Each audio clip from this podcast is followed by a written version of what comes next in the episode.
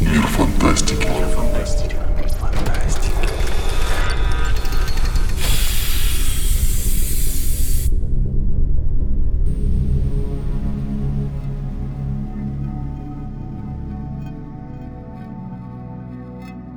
Всем привет! С вами очередной выпуск э, еженедельного подкаста «Мир фантастики». Сегодня мы его проведем в следующем составе. Я Дмитрий Златницкий. Я Сергей Серебрянский. Я Дмитрий Кинский. И Сергей может загадывать желание, оказавшись в окружении двух Дмитриев. Но если серьезно, то тема у нас сегодня — это сериал «Мандалорец», который только что стартовал вторым сезоном. Наверное, одна из самых ярких э, событий в «Звездных войнах» за последние годы. Во если многом... не единственный. Ну, это мы как раз обсудим, да. Но если фильмы получались во многом противоречивые, спорные и некоторые даже неуспешные с коммерческой точки зрения, то «Мандалорец» стал таким прям супер грандиозным событием, которое очень тепло приняли и фанаты, и критики, и покупатели мерчендайза, что немаловажно.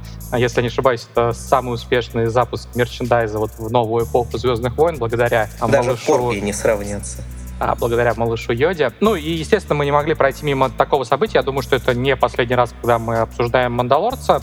Но мы поговорим и про первый сезон, который выходил год назад, ну и про впечатления, соответственно, от э, пока только одного эпизода второго сезона. Ну, там впечатлений хватает уже. Но давайте, наверное, начнем с того, что ты уже так слегка затронул. Единственное или светлое петло «Мандалорец» в новой эпохе «Звездных войн», той эпохе, которая началась с тех пор, как Дисней купил Lucasfilm, кстати говоря. А, был юбилей буквально вчера или позавчера на момент, когда мы записываемся. То есть это еще один такой повод для нашей беседы, что как раз а, юбилей продажи Lucasfilm а был на днях 6, если я не ошибаюсь. Но надо посмотреть, может, может быть, я ошибаюсь. Это либо 14 либо 12 год был. По-моему, 12.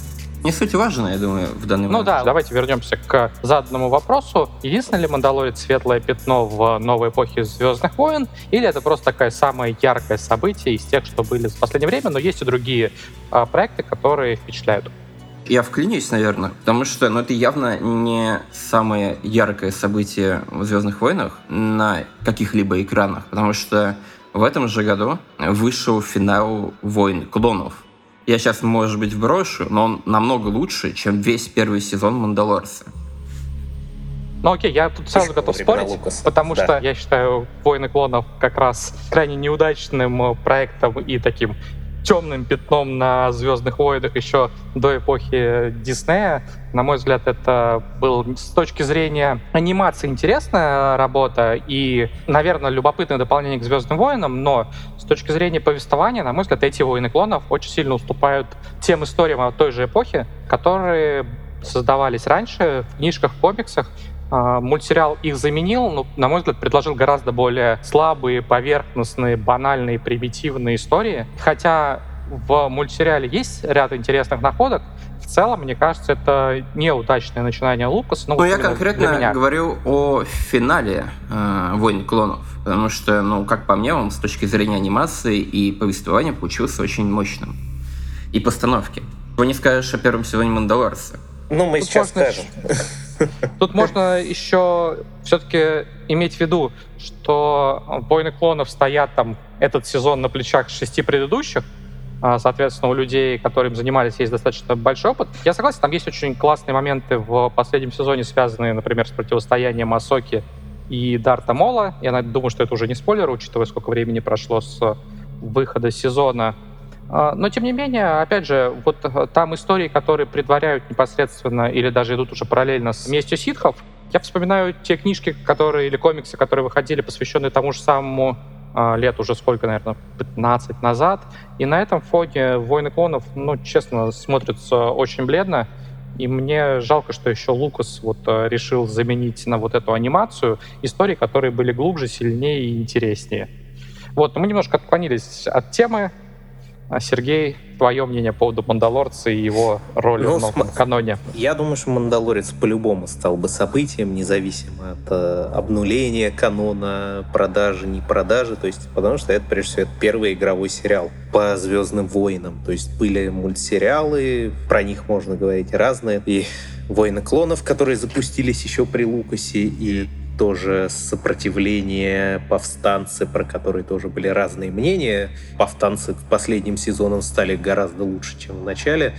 Но это «Мандалорец» был все-таки первым действительно высокобюджетным игровым сериалом, и он вышел в эпоху, когда фантастические сериалы не сравнились, а обогнали уже кино, крупнобюджетное кино. В принципе, это идеальное было время, и по-любому стал бы событием, тем более такой сильнейший бренд, как «Звездные войны». И странно, что вообще до этого не было ни одного сериала. Да, попытки были, но вот, возможно, просто время еще не пришло. А тут идеальное время, и бюджеты стали выделять на сериалы, и старт нового стримингового сервиса Disney, флагманом которого в итоге и стал «Мандалорец». Это сериал был обречен на успех. Зато Если теперь... говорить о, том, пришло время или нет, Лукас как раз в свое время, когда работал над сериалом, действие которое должно было разворачиваться между третьим и четвертым эпизодами, он как раз говорил, что мы работаем над сценариями и ждем того времени, когда технологии позволят э, уже снимать э, на телевидении проект такого же уровня визуала, как мы делаем для большого кино. Но вот в итоге сам Лукас не дождался, но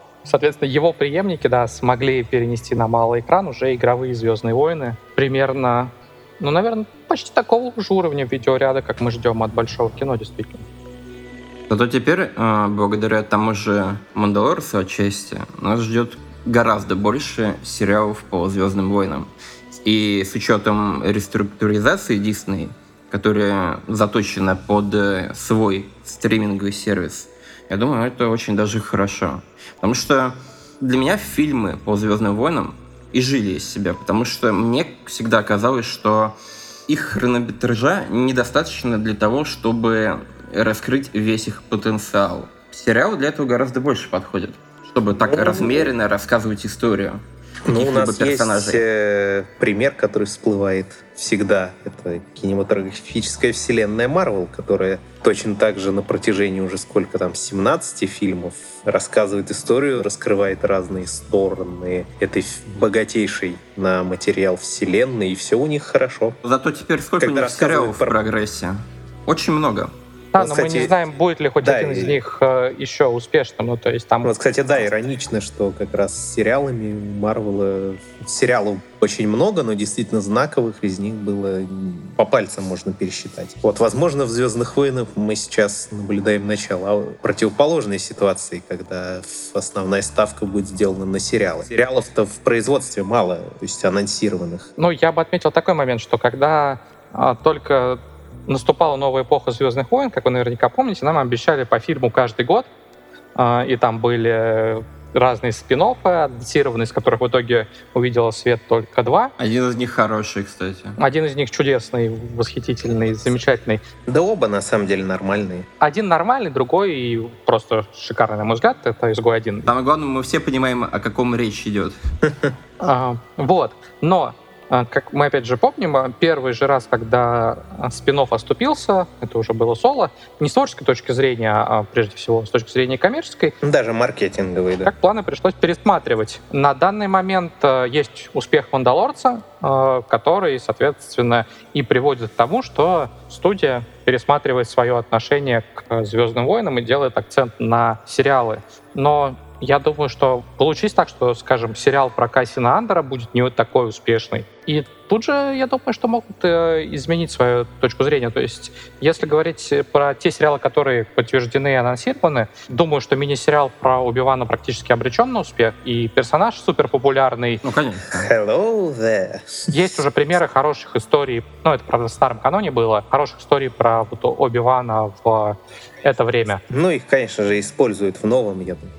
А вот сериал про Кассина Андера, ну, вот он спорный на самом деле. То есть, с одной стороны, это любопытно на уровне концепции, когда там такой противоречивый агент э, повстанцев, который уже даже в «Изгой один был замечен в поступках, которые отнюдь не э, соответствуют образу какого-то рыцаря идейного, а он там делает то, что надо для того, чтобы добиться цели. Это может быть любопытно, но тут персонаж все-таки, который сам себя, ну не то чтобы прям продает сходу. И это спин-офф, спин-офф, ну такое. Ну послушай, Мандалорис, сериал про Мандалорс, ну, это со стороны звучит тоже как бы не очень. Друг... Вопрос в том, что будет ли какая-либо киллер-фича у сериала про Кассиана Андора. Потому что у Мандалорса одна из киллер-фич — это Бэби Йода. Он очень хорошо продает сериал. Ну, я поспорю. Во-первых, «Мандалорец» привлекал огромное внимание еще до всякого Бэби Йоды. Отчасти это, конечно, связано с тем, о чем Сергей выше говорил, что это первый игровой сериал по «Звездным войнам», но тем не менее, «Мандалорцы» — это один из самых ярких, узнаваемых образов в «Звездных войнах». Их очень любят. У них есть э, персональный фандом, то есть ребята, которые именно делают косплей исключительно по «Мандалорцам». Если там, приехать на фестиваль Celebration, который в последнее время из пандемии не проводился, но тем не менее.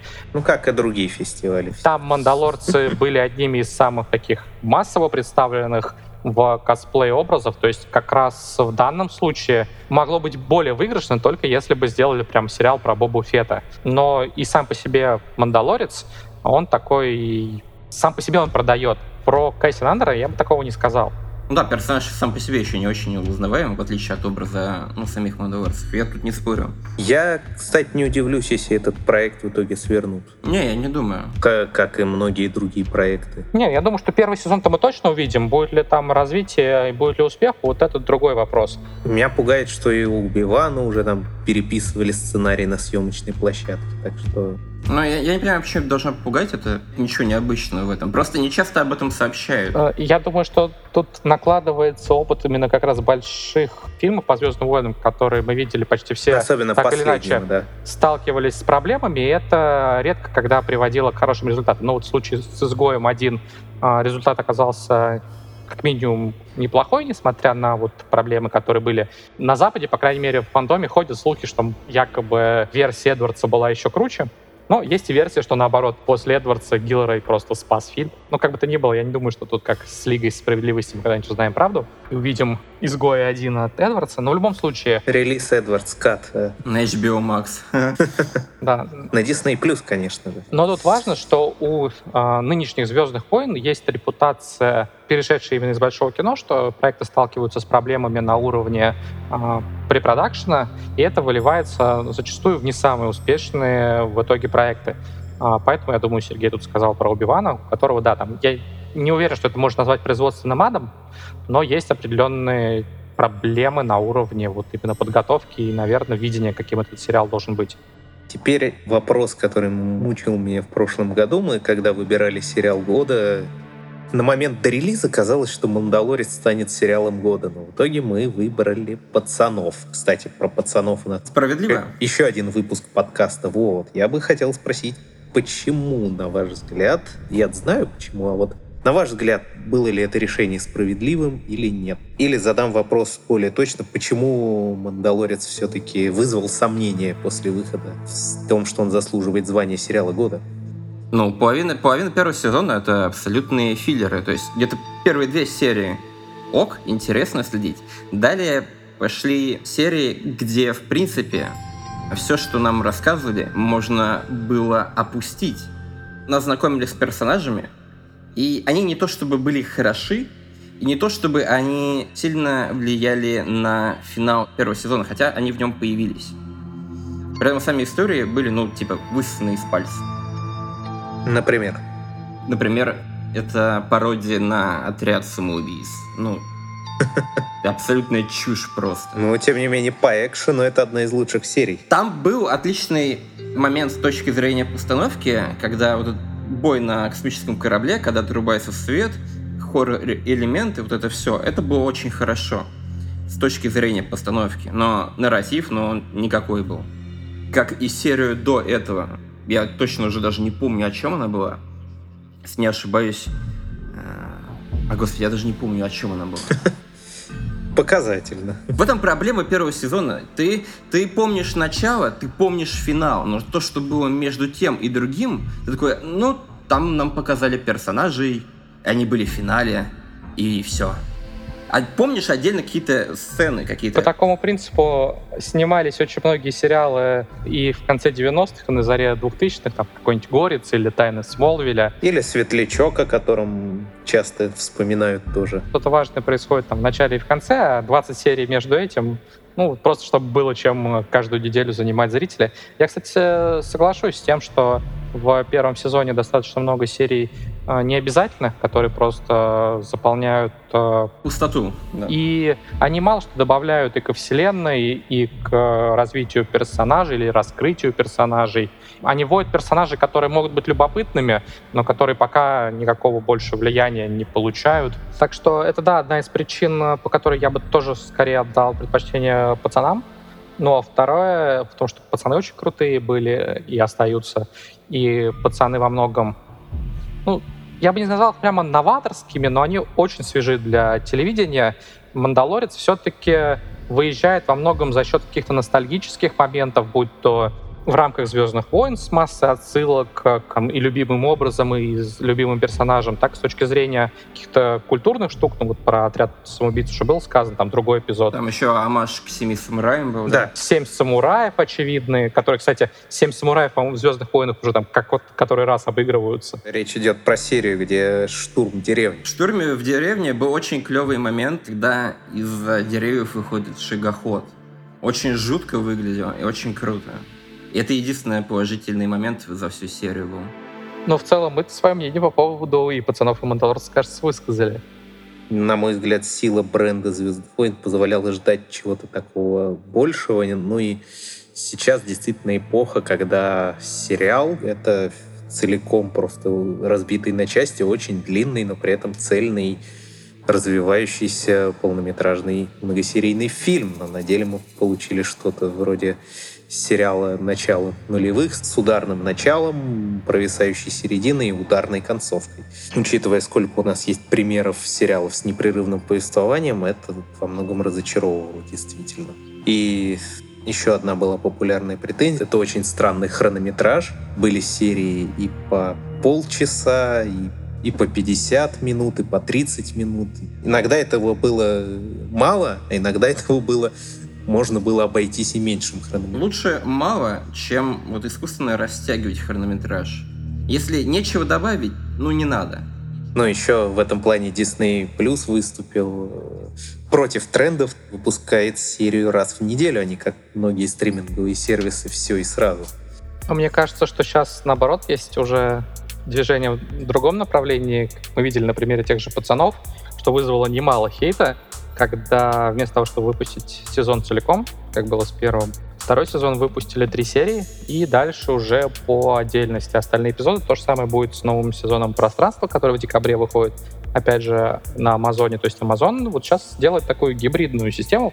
Мне, кстати, она нравится больше, уж точно больше, чем выпуск всего сезона разом, потому что это позволяет авторам э, играть с ожиданиями, когда ты делаешь в конце там не обязательно какой-то прям клиффенгер, но какие-то заманушки, крючки вешаешь даешь повод зрителям обсудить, поговорить, погадать, построить теории, когда вот вокруг э, проекта рождается какая-то еще комьюнити обсуждение, когда у тебя выпущен весь сезон целиком, самые быстрые посмотрели все целиком, и у тебя, собственно, как у зрителя, есть возможность либо успеть среди первых, либо потом прятаться от э, спойлеров. И, ну, не то, что не о чем поговорить, ты можешь поделиться впечатлениями или там обсудить какие-то детали, связанные с персонажами, с их развитием, но вот строить теории, обсуждать что-то, как это бывает с сериалами, выходящими постепенно, вот этого всего нету. Мне кажется, это все-таки важная часть для телевизионных сериалов, когда вокруг них идет дискуссия, разговор, спор. Разумно звучит на самом деле. Ну, с точки зрения маркетинга, хорошо, да.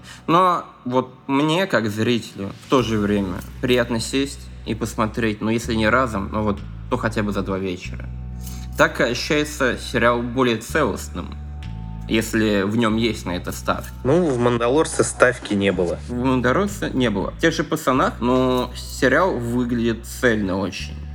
В нем вот нет вот таких разрозненных кусочков, которые тебе просто каждую неделю выкладывают. Да, его выкладывали каждую неделю второй сезон, но в целом... Но во втором сезоне стало побольше таких вещей, там, связанных с историей, вот, связанных с э, грозой или там с... Французиком еще было. В том числе, да, то есть там есть как раз, ну там, о чем погадать и вот как они это повернут, особенно если ты читал комиксы, поскольку тут экранизация такая достаточно вольная, то есть о чем подумать. И если бы это все вышло целиком, ну, мне кажется, что немножко потерялось бы от этого прелести именно именно ожидания, а как же они повернут? Ну, я думаю, хайпа было бы меньше, да. Конечно. С этим, конечно же, я не спорю. Но я к тому, что такие сериалы, как «Пацаны», приятнее все-таки смотреть, э, ну, разом. Потому что это выглядит как цельное единое произведение. Ты помнишь, что произошло досконально в предыдущей серии. Ты держишь это в уме и смотришь с этим следующий. И так вот весь сезон.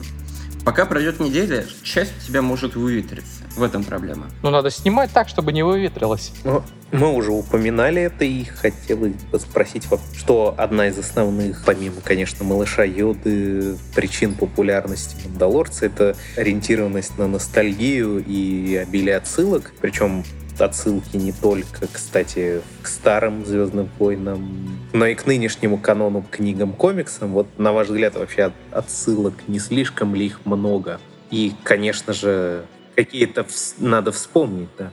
Я не скажу сейчас про ссылки, но медленно продвигаясь ко второму сезону, к первому эпизоду второго сезона, я хочу сказать одну вещь.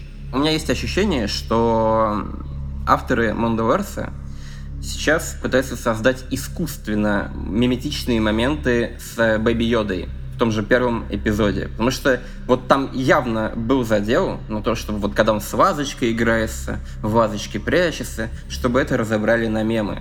И это выглядит очень искусственно и неестественно, как по мне. Дима, что думаешь по этому поводу? Ну, мне кажется, что Звездные войны всегда в какой-то степени работали на этом, на том, чтобы... Безусловно, что и в первом сезоне, ну, как бы был за это, на, на это задел. Но сейчас такое ощущение, что они такие, ага, смотрите, в первом сезоне все прям были в восторге от таких моментов. А давайте, давайте мы попробуем побольше впихнуть э, в каждый эпизод таких моментов. Да, поэтому вместо 30 минут тут 52 сразу. Но, к счастью, 20 лишних минут, они же не забиты этими пасхалочками. Мне кажется, в целом в «Мандалорце» очень неплохо проведена работа с отсылками, когда тот, кто фанатеет много лет, кто любит такие нюансы, он их заметит. Тот, кто просто, например, посмотрел фильм и захотел еще «Звездных войн», посмотрел и вообще их не поймет, но это не помешает насладиться историей или экшеном. Они, в общем, органично вплетены в историю и не выбиваются на общем фоне. Ну, там, не из тех произведений, где все снималось именно ради пасхалочек и отсылочек. Как вам вообще первый эпизод в целом? Понравился? Я так скажу. У меня возникли некие вопросы к логике повествования, и оно как раз связано вот с филерностью, которая была в первом сезоне. Мне кажется, что история куда-то в том же направлении рискует уйти. Сейчас будут спойлеры, так что если вы там, не смотрели, то будьте аккуратны. Соответственно, у Мандалорца задача найти народ Бэйби Йоды. Для этого ему почему-то надо найти другого Мандалорца. Он берет квест найти другого Мандалорца. Отправляется, соответственно, в Туин, где встречается с местным маршалом, который носит э, незаконно, ему не положено, э, доспех Мандалорца. Тут же Мандалорец берет другой дополнительный квест — помочь этому маршалу избавить деревню от Крайт Дрэгона с тем, чтобы, соответственно, получить доспех назад, что уже там, с первоначальной задачей вообще не связано. У меня вот ощущение, что повествование вот куда-то уходит, как вот в ролевой игре, когда тебе нужно вроде как мир спасать, но ты решаешь, что тебе вот там, помочь всем в деревне тоже очень важно. И ты там на десятых часов отвлекаешься на вот решение проблем всего местного населения. Вот это меня немножко напрягло. У меня есть надежда, что во втором сезоне Мандалорс будет как в аниме, знаешь? Типа ты начинаешь, спасаешь кошку с дерева, а в конце убиваешь бога. Ну, что-то вроде этого. Потому что первый сезон начинался как бомба, закончился как бомба, посередине филлеры. Здесь же, ну, начали... Сайт-квесты. Да, да. Здесь же начали сезон, ну, с такого, знаешь, филлерного момента. И вот у меня есть надежда, что дальше по накатанной будет все менее и менее филлерный. И все больше будет подводить к сути. Нельзя не отметить, что это, наверное, самый такой ну или один из самых эпических по размаху эпизодов из всех, что мы пока видели. Бюджет завезли, да. Здесь очень масштабное сражение с этим самым Край Дрэгоном в финале эпизода. А, соответственно, вот смотрится он ну, почти что на одном дыхании очень хорошо, несмотря на то, что это большой эпизод по меркам сериала. Как я уже сказал, 52 минуты и он точно вселяет э, оптимизм в плане того, что будет как раз еще больше и масштабнее и в плане непосредственно картинки. И если говорить об э, пасхалках, то с точки зрения возвращения известных персонажей, перед выходом вот последние месяцы было очень много слухов о том, что появятся в сезоне персонажи, известные в большом количестве. Но вот как минимум два таких слуха уже подтвердились, и в первой серии появились один персонаж, который был в книжках, и не сказать, что прямо суперзвезда. Чака Венди, Венди, да. Вот. А другой персонаж, которого, наверное, знают все фанаты «Звездных войн». Откуда подтверждение, что это именно тот персонаж? Ну, если что-то крякает как утка, ходит как утка и выглядит как утка, то, скорее всего, это и есть утка. Он появляется на несколько секунд, даже не крякает. Додумка, как вот с тем случаем, когда все приняли девушку из трейлера за соку, а этого... Я, если честно, не признал. Не знаю, по-моему, невозможно было ее принять за сок, потому что они вообще не похожи. Ну, были. Ну, то есть она там в ролике откровенно человек, а Сока не человек. Ну, опять-таки, это уж мастерство гримеров могло подвести. Мы всегда видели немного по-другому. Персонажей, которые выглядят примерно так же, в вселенной «Звездных войн» много. А, но, во-первых, только один из них сильно пострадал на Татуине. Во-вторых, большинство из персонажей, которые выглядят так, как он, очень быстро стареют. И к этому времени, как мы видели на примере мультсериала «Повстанцы», все они должны быть уже седыми, бородатыми стариками. А тут человек, пусть и потертый жизнью, но, в общем-то, почти в расцвете сил. Ну вот, я бы сказал, что крякает, как утка, утка и есть. Кстати, еще вспомню, в первом сезоне вот этот вот таинственный персонаж, который преследовал Мандалорца на другой пустынной планете. Он, по-моему, так и не получил раскрытия, если не ошибаюсь. Он не то чтобы преследовал. Его показали в эпизоде, где нас познакомили с Карой Дюн, одним из самых бесполезных персонажей в Мандалорце. И буквально на полсекунды показали в броне этого персонажа. И, по-моему, он так и не появлялся, да. И, и пропал, и пропал, да. И, кстати, многие в том числе признавали в нем как раз то, о ком мы говорим. Да. Так что загадочно. Ну, тот ли это персонаж или нет, я думаю, что не потому, что забыли, а потому, что просто как раз отложили на потом. Ну, это, конечно, очень странно с точки зрения развития. Раскрывать через год. Ну нет, почему? Это не странно, потому что тебе время от времени подкидывают какие-то интересные детали, и ты такой сидишь и блин, кто это? Блин, когда это мне покажут? И ждешь.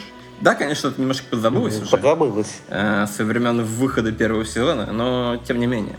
Это один из тех моментов, какой, который все-таки отложился лично у меня в памяти. Это как раз примерно то, о чем я говорил по поводу ожиданий и каких-то гаданий, только тут мы получаем это между сезонами, а не между отдельными эпизодами. Но я думаю, что то появление так или иначе еще получит отклик, э, учитывая, что мы в «Мандалорце» видим сквозную нумерацию эпизодов, там не просто первый эпизод второго сезона, а там именно девятая часть. Угу. И учитывая, что сериал продлен сразу уже и на третий сезон, я думаю, что там определенно есть э, видение, как это будет развиваться дальше, а не просто на ходу что-то придумывают. Я думаю, там игра в долгую есть определенно. Ну, кстати, что касается первой серии, ты действительно сказал, мне добавить нечего, действительно одна из самых эпичных сцен, которая стоит всех предыдущих серий. Все-таки э, экшен в первом сезоне часто производил впечатление таких локальных разборок, а здесь прямо вот как, как в «Игре престолов», когда в первых сезонах драки были из серии получил по голове, проснулся, все уже кончилось, а потом начи- начинается битва на Черноводной. Я надеюсь, что будет развиваться так же. Главное, чтобы финальная драка в последнем сезоне не была снята в темноте. Если честно, у меня не было какого-то вау-эффекта при просмотре новой серии с точки зрения а, ну, масштабов битвы. Но мне кажется, что Мандалорис лучше работает именно вот таких, знаешь, более мелких и, как ты сказал, локальных поединках, нежели в масштабах. Ну, то есть, не стоит, наверное, превращать это в какую-то действительно именно эпическую космооперу. Но это, прежде всего, история одиночки. Которая yes. уже, правда, не одиночка, а примерно так с первого эпизода. Но я чувствую стремление авторов одновременно держать эту идею, что это история одиночки, и максимум позвать знакомых. По большому счету, это, конечно, такой вестерн в декорациях Звездных войн. В принципе, не первый, я думаю, что не последний, который был создан в рамках далекой галактики, учитывая, что и сам Лукас вестернами увлекался. это неудивительно, но, пожалуй, из всего, что было на экране, «Мандалорец» ближе всего именно к классическим вестернам, а вестерны все-таки обычно ну, более-менее истории камерные, что ли, не с сотнями персонажей. Кстати, Дима, ты в, это, в Котор же играл, да? Конечно.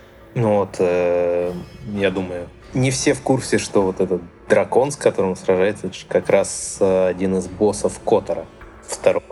Причем, ну, мягко говоря, заметно отличается внешне от того, что было в игре Knights of the Old Republic. А вот эта вот жемчужина, которая... Зато жемчужина, да. Да. Это вот такая отсылка к стар... Ну, наверное, отсылка к э, старой расширенной вселенной. Кто-то из авторов э, играл тоже. Ну, вот это, конечно, приятная отсылка к играм, потому что в игры отсылок к играм не хватает, хотя, казалось бы, игравших явно больше, чем читавших книги должно быть. Чуть выше было упомянуто, что есть кажется, стремление впихнуть в «Мандалорца» побольше персонажей. Э, Если бы вы читали слухи о, о тех, кто может появиться, кого бы вы хотели увидеть? Ну, Асока Тано, конечно. Ну, И она появится. Мне интересно, для чего именно она появится? Как именно ее вернут в историю? Ну, это, в принципе, один из самых популярных персонажей вне кино. Больше всего волнует, вот какую роль будет играть Бэби Йода вообще во вселенной Star Wars. Потому что, ну, персонаж этот, по сути, ну, самый важный в сериале. Вокруг него все крутится. Я думаю, до последней серии этого никто не узнает. Да, причем до последней серии последнего сезона. Я думаю, это главная интрига вообще сериала. И главное, чтобы не получилось как... Люк и. Не, как The Last Jedi, Йо, Baby Йода Теорис Сакс. Не-не-не, Бэби Йода прилетит на Татуин и скажет, что его фамилия Скайуокер. Все надумают, а в итоге получится все гораздо проще. Да, потому что с с другим персонажем сняли, но он не готов дальше сниматься. Или потом смотреть такой, в галактике может быть только один Скайуокер. There can be only one. И начинается.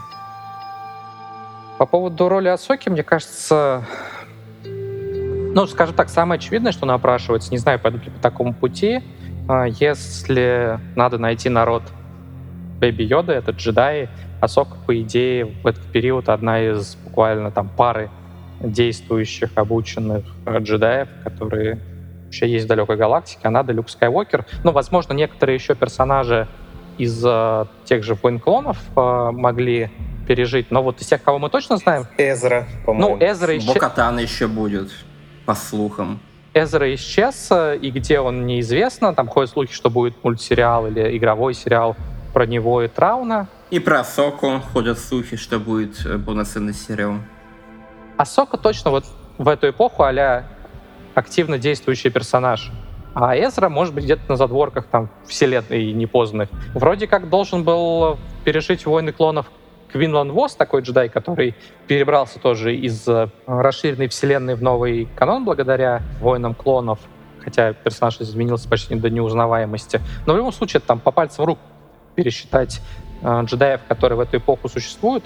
Так что с точки зрения поиска народа, так сказать, Бэйби Йоды, Асока кажется вполне логичным связным контактом, который либо даст какой-то новый квест, либо придаст направление текущему.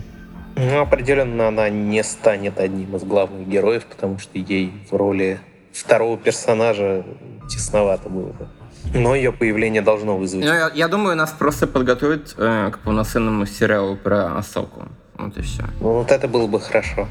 Ну, то есть вы прямо Асоку любите, я чувствую. Yes. Но ее все любят. Конечно. Как не любить? Даже была такая смешная картинка, что там пережила падение республики, пережила войны клонов, пережила эпоху империи. Так кто же избранный-то на самом деле? Но это, знаете, э, извините за историческую отсылку, кто-то из деятелей э, времен э, французской революции, его там спрашивали, мол, ты чем занимался? Он говорит, я выживал. Но это не самый известный деятель той эпохи. Ну, то есть хорошее достижение, но героем все-таки не делает. Ну, мы еще посмотрим. Что касается других персонажей, появившихся в конце первого сезона, и, судя по всему, один будет один главный антагонист второго сезона, хотя после первого эпизода уже есть сомнения, Мов Гидеон в исполнении потрясающего, очень его люблю еще со времен во все тяжкие актера Жан-Карло Эспозида. Хотелось бы, конечно, его видеть почаще.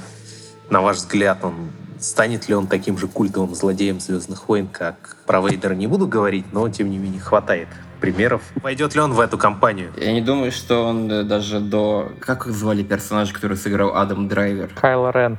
Кайло Рен. Я даже не думаю, что он даже до него дотянет. Пока что есть такое ощущение. Потому что в первом сезоне он, ну, не то чтобы был очень не особо харизматичным, не особо интересным. Появлялся он ненадолго, слился он тоже тупо. Но он не слился. Вот, вот если... Ну, он частично слился. Да, это будет, на мой взгляд, большой, большой потерянный. Единственное, что с ним было интересно, так это то, что у него Дарк Сейбер. Как мы помним, и Траун в новом каноне сливается довольно Траун, давайте так, он и в старом каноне в итоге проиграл, имперцам обычно положено проигрывать в таком противостоянии. А, что касается персонажа, определенно у меня пока более яркие впечатления от антагонистов в э, исполнении Спозита в «Пацанах». Там он, хотя не главный антагонист, но один из самых ярких персонажей второго сезона. Да. В первом сезоне «Мандалорца» он скорее выглядит как такой, ну, просто проходной персонаж, в первом сезоне, я, к сожалению, не помню ни имени э, персонажа, ни актера, но мне очень-очень понравился персонаж, который вот эту вот э, замечательную фразу говорит «Bounty Hunter is a complicated profession». Ох, эта фраза прям самая кокора. Это его Херцог играл. Имени персонажа я тоже... Да, это Вернер Херцог. Это на самом деле один из величайших австрийских, если не ошибаюсь, режиссеров. Это сильнейший актер. Я очень жаль, что он вышел из сериала. Очень жаль. Удивительно, что он тебя впечатлил. Вот его бы мне бы хотелось видеть в качестве э, главного антагониста при всей любви. Ну, говоря о Гедоне, пока сложно судить, э, будет ли это какой-то настоящему важный, яркий персонаж или просто вот такой проходной антагонист. Хотелось бы еще немного поговорить про актеров. Вообще забавная сложилась ситуация во всех экранных воплощениях новых «Звездных войн». Туда зовут всегда очень сильных актеров. Это касается и основной трилогии. Тот же Адам Драйвер, которого мы упоминали, отличный актер. Другое дело, конечно, да, как, каких им прописывают персонажи. Это, это разительно отличается с... Ну, Адам Драйвер вытаскивал «Звездные войны» как мог. При всей неинтересности его героя, это был самый лучший герой в новой трилогии. BB-8 самый классный. Давайте так, э, что вы думаете об актере, который играет самого Мандалорца? После «Игры престолов» он осознал, что шлем штука полезная. И без него выходить э, на перестрелки, бои не стоит, так что уроки он усваивает. Молодец. Ну да, там еще же долгое время во времена первого сезона ходили слухи, что он там вообще практически не, не снимался. И это ну, в одном из эпизодов он вообще не снимался, он только озвучил, да.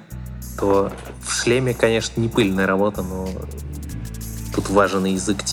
Ну, то есть, тут, тут, тут важен... Ну, какой язык тела? Он, он стоит одутловатый постоянно. Мне вспоминается тут э, Вифа Вендетта, где Хьюго Уивинг играет персонажа, которого мы тоже ни разу, в общем-то, не видим без маски, он все время в костюме, но там, по-моему, очень четко видна игра как раз и телом, и голосом, э, если смотреть в оригинале Хьюго Уивинга. У Педро Паскаль такого нету, мне кажется, он, по большому счету тут под э, шлемом мог быть кто угодно. Генри Капел, например. А? А? Как вам такое? Я думаю, что он еще не все игры прошел, которые у него есть. Собственно, опять-таки киновоплощение нового канона имеют большую традицию съемки известных людей в роли вот того третьего штурмовика справа, появляющегося на секунду. Помните же, Мэтт, где Мэтт Смит в девятом эпизоде? Так его никто и не увидел. Ну, про него разные слухи ходили, что это был якобы супер важный персонаж, который пострадал при переделке сценария. Но, правда, мы и не знаем, да. Многим, конечно, запомнилось по поводу героев, не появляющихся на экране, очень многие оценили роль Тайки Вайтити. Он озвучивал того самого киборга-суицидника. И ставил, по-моему, в первом сезоне он несколько эпизодов. Э, и... По-моему, он один ставил. Да. Ну, он точно ставил. С той очень яркой сценой, где э, где, соответственно, штурмовики пытаются попасть по живности. Да. Кстати, по-моему, это эпизод единственный, где прям очень сильно ощущается режиссерская рука. Остальные, на мой взгляд, «Мандалорцы» ну, сняты плюс-минус в одном стиле. Он ставил финальный эпизод. Эпизодически очень хороши некоторые моменты в «Мандалорце» с точки зрения именно режиссуры. Потому что иногда вот ты смотришь, серия, ну, простите, говно говном, но, блин, вот и всегда есть момент, который тебя вот зацепит обязательно, потому что очень круто снято. Но, увы, это ну, обычно не распространяется на целую серию. А так пару минут счастья и страдай дальше. Ну, тем не менее, некоторые режиссеры, даже Дебора Чоумина, после работы над «Мандалорцем» получила в распоряжение целый сериал про Убивана. Так что ее заслуги оценили на студии. Очень интересно, что получится с Убиваном. Потому что это один из тех сериалов, как э, говорили в Дисней, что он как бы не будет связан сквозной линией с остальными сериалами, которые будут выходить, как и Кассиан Андор. Но мне почему-то кажется, что все-таки как-нибудь вплетут в общую историю. Слушай, ну там другая эпоха. Единственное, что на вскидку приходит в голову, что там может, например, появиться впервые Бэби Йода, скажем, как, ну, впервые с точки зрения хронологии вселенной. Как он там, не знаю, откуда он взялся, что-нибудь такое. Ну, им уже 50 лет. Ну да, да, Бэби Йода не, не маленький. Ну, например, что-нибудь в духе, там, как он покинул свой народ, вот такого плана вещи. То есть вот так можно увязать, а так-то другая эпоха, которая от Мандалорца отделяет ну, там, в зависимости от нескольких десятков лет. И в этом плане Оби-Вана с Мандалорцем ну, можно только какими-то вот отсылками, там, появлением, условно, той же Асоки увязать. Сюжетно-то они вряд ли могут быть как-то сильно связаны. Как вам э, слухи о том, что из Мандалорца собираются там еще кучу других спин делать? Ну или не кучу, но, по крайней мере, несколько, там, про ту же Кару Дюм или возможно, еще кого-то. А я не слышу даже слухов про Кару Дюн, но если будет, ну, удачи, что я могу пожелать, это удачи. Вряд ли это выстрелит. В общем-то, да, если делать, то про культовых персонажей, с другой стороны, Мандалорец выстрелил, хотя от него тоже можно было ждать всякого. Но надо все-таки работать с персонажами, у которых уже есть свои фанаты напрямую или как с культурой Мандалора опосредованно. Надо ситком про Бэйби Йоду делать. Короткометражный. За кадром по, по полторы минуты эпизоды, как он пьет чай, как он сидит. Это, кстати, не самая плохая идея. Я знаю. Дисней, если вы нас слышите, отдаю бесплатную идею. На Ютубе. Да. Ну, знаешь, такие, типа, короткометражечки, как э, Солофом из «Холодного сердца». Why not? Ну, с Солофом там их сложно было назвать короткометражками. Они, по-моему, по 40 минут, что ли, шли там. Еще когда это показывали перед премьерой, э, по-моему, Ральфа, там некоторые зрители, ну, особенно юные зрители, вообще не понимали, что происходит, потому что они пришли на Ральфа, а вот им 40 минут показывали «Холодное сердце». Ну, очень странная, кстати, практика перед э, каким-либо фильмом или мультиком подрубать что-то еще. Я один раз даже как-то не вышел из зала чуть из-за этого такой, Неужели я не туда купил билет? Мне какой-то просто всратый мультик показывали. А я, я, я не помню, на что шел, но я, я очень ждал как, какой-то мультик, а мне вместо него показывали другое. Я такой, простите? Куда я попал? Ну, это примерно как э, группа на разогреве перед основной. Об этом тебя предупреждают обычно на флайерах. Ты приходишь, тебе говорят, вот тот-то, тот-то разогревает. такой, окей. Здесь никто не предупреждает. Ты приходишь, и тебя как в омут просто окунули, и все. Не, ну одно дело действительно такая поэтичная, там, 5-6 минутная зарисовка, как часто бывает перед Пиксаром. Ее же отдельно, по сути, и не покажешь нигде. А другое дело, вот 40-минутная, по сути, уже такая повесть. Тогда это было странным решением. Ну, так получилось. Так, ну, мы отвлеклись, я думаю... Это, это коротко о нашем подкасте сегодняшнем. Мы постоянно на что-то отвлекаемся. В свете того, что я уже говорил по поводу кучи дополнительных квестов, которые, по сути, составляют сюжет первого эпизода, и слухов о множестве появлений известных героев, мне бы хотелось надеяться, что это все-таки не будет сезон, состоящий из филеров и э, отсылок к другим историям, с попутным формированием фундамента для собственных сериалов, там, про Соку или кого-нибудь еще. Есть такие опасения, но мне хочется надеяться, что сериал получит более внятный сквозной сюжет, где у тебя не будет ощущения, что некоторые серии снимались ну, просто потому, что у тебя там бюджеты и планы на 8 эпизодов, а не на 4. Ну, и тем более при таком богатстве исходного материала, я думаю, четырех серий мало должно быть. Ну, я, конечно, надеюсь, что у Фавро есть план, как у Сайлонов. Вот лучше не как у них. Правда, другое дело, что если его назначат президентом Лукасфилм, как ходят многочисленные слухи, то сможет ли он найти время на его осуществление? Если вдруг у Фавро нету времени за- заниматься тем и другим, я готов э, какой-нибудь из этих задач подхватить. Дисней, если вы нас слышите, обратите внимание. Руководство Лу- Лукасфилм нас слушает. Мы уже дали несколько полезных советов. Можно сказать, прошли собеседование. Да, обратите внимание, Дима знает все, он все, что говорил еще пять лет назад, все сбылось. Все мрачные прогнозы сбылись. Не только мрачно.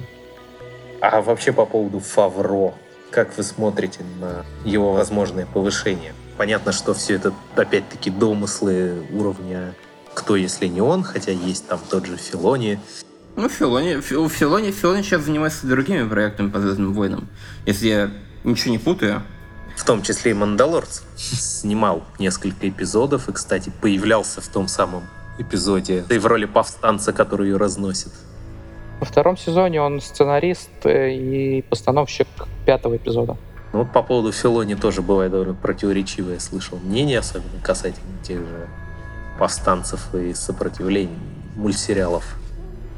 Ну, на мой взгляд, Филони там неплохой художник и, ну, наверное, фанат Звездных войн, но историю он рассказывать умеет плохо. Так что, может быть, как менеджер он был бы вполне хорош на там, той или иной позиции. Наверное, он на своей позиции хорош, учитывая, что он там получает повышение, новые проекты. Но вот э, с точки зрения повествования, на мой взгляд, он очень слабый продюсер, э, сценарист, режиссер. Так что видеть его в качестве человека, который определяет, как будут разворачиваться истории, я бы не хотел. Фавро в этом плане у меня вселяет гораздо больше оптимизма и доверия. Но мы это узнаем уже скоро, если я не ошибаюсь. В начале следующего года истекает контракт Кэтлин Кеннеди. Под э, этим постом мы оставим наши телефончики, так что если не Фавро и не Филони, Да, то, пожалуйста, обращайтесь. Э, Мы еще хотели поговорить про Disney Plus э, в России. да, что про него говорить? Ждем, надеемся. А ждем ли на самом деле? Надеемся ли мы? Ну, Нуж- нужна ли нам еще одна подписка? Вот что.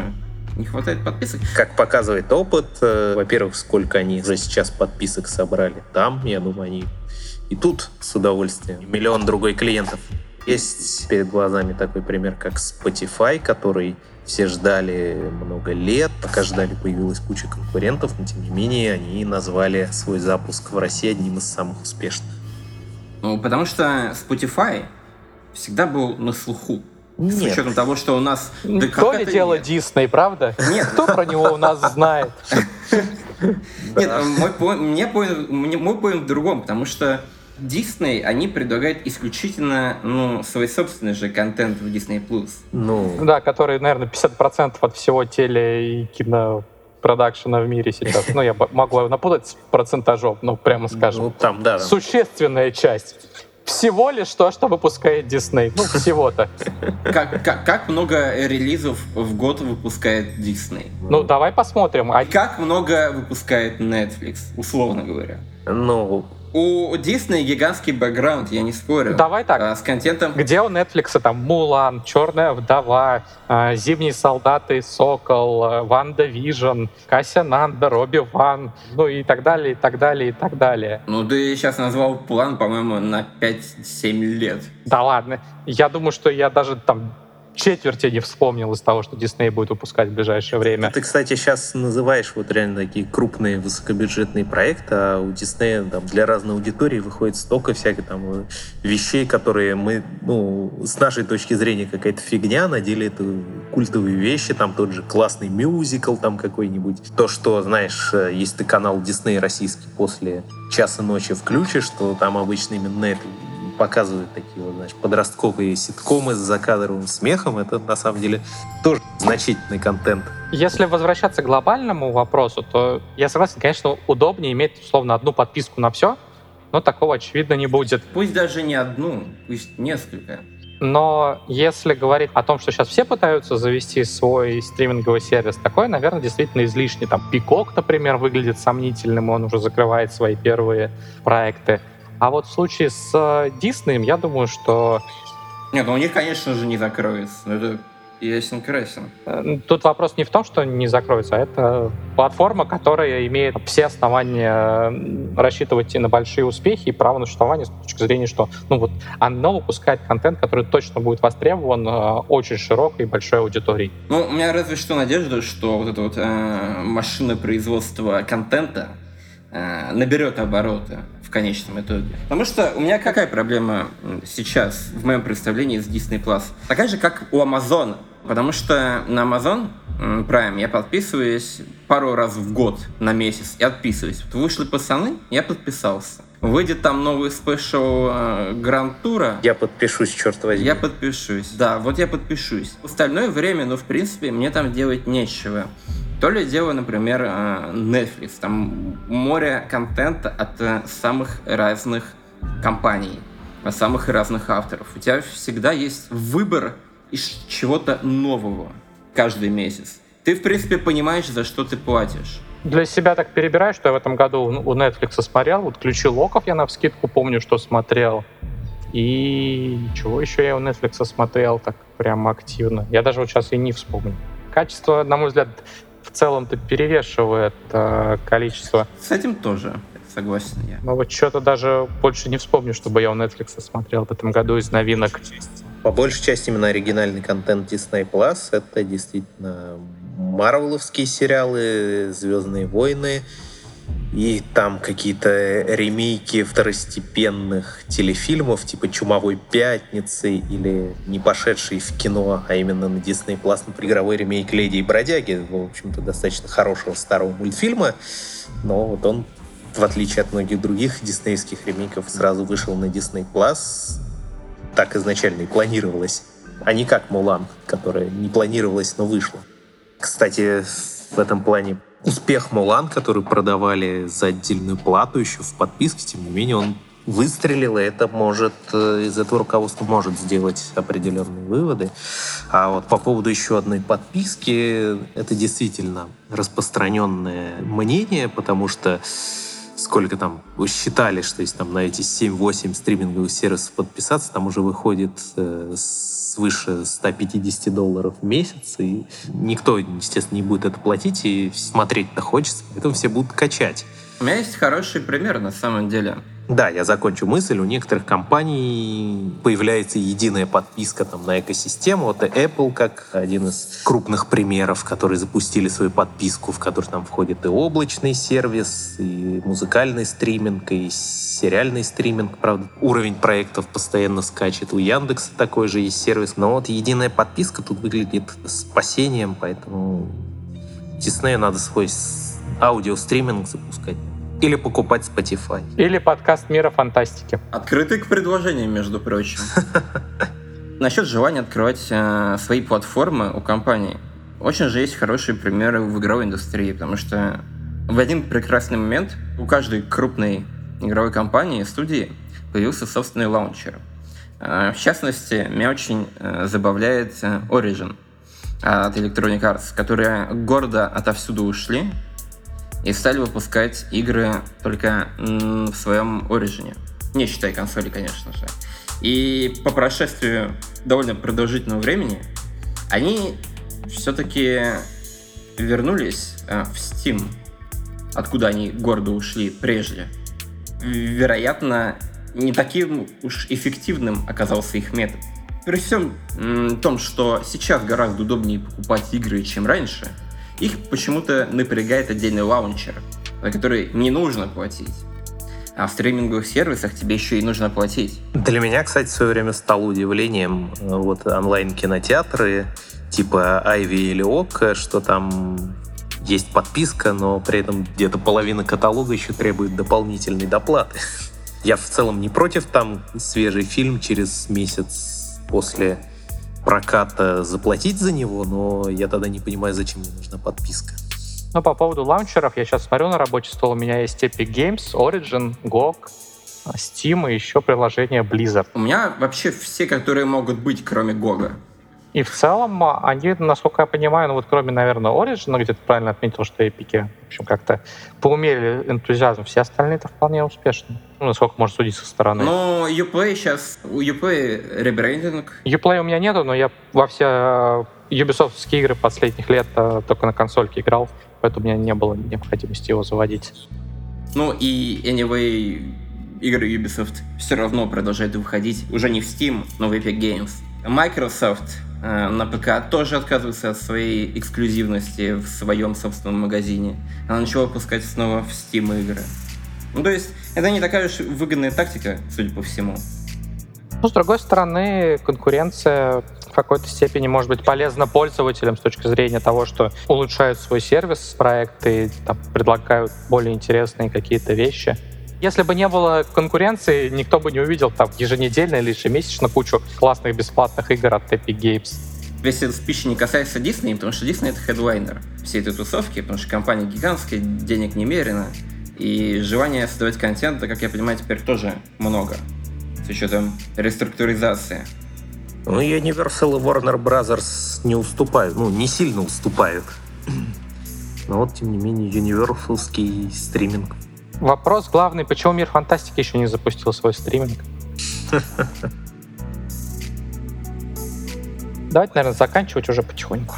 Да, в завершение хотел бы сказать, конечно же, ждем релиза Disney Plus все-таки в России. И когда он появится, конечно... Готовим кошельки. Таков путь. Да, Ближайший релиз, который намечается 17 ноября в Латинской Америке, к сожалению, больше планов нету. Ну, вероятно, в третьей волне запустят. Ну, сейчас, сейчас, смотрите, как раз вторую волну переживем, и сразу третья. Ты имеешь в виду ту третью волну? Понятно. Ну, хотелось бы, чтобы ее, конечно, вообще не было. А Disney Plus был. Может быть, даже успеют к релизу артбука по Мандалорцу, который недавно анонсировали. 1 декабря он выйдет, если я не ошибаюсь. Он выйдет 1 декабря на Западе, а в России, э, как я понял, примерно в этот же период, не того же числа явно. Что, скорее всего, задержка небольшая будет. У Disney Plus есть э, еще время. Больше месяца, да. Поэтому ждем, ждем ну, возможности посмотреть новые серии.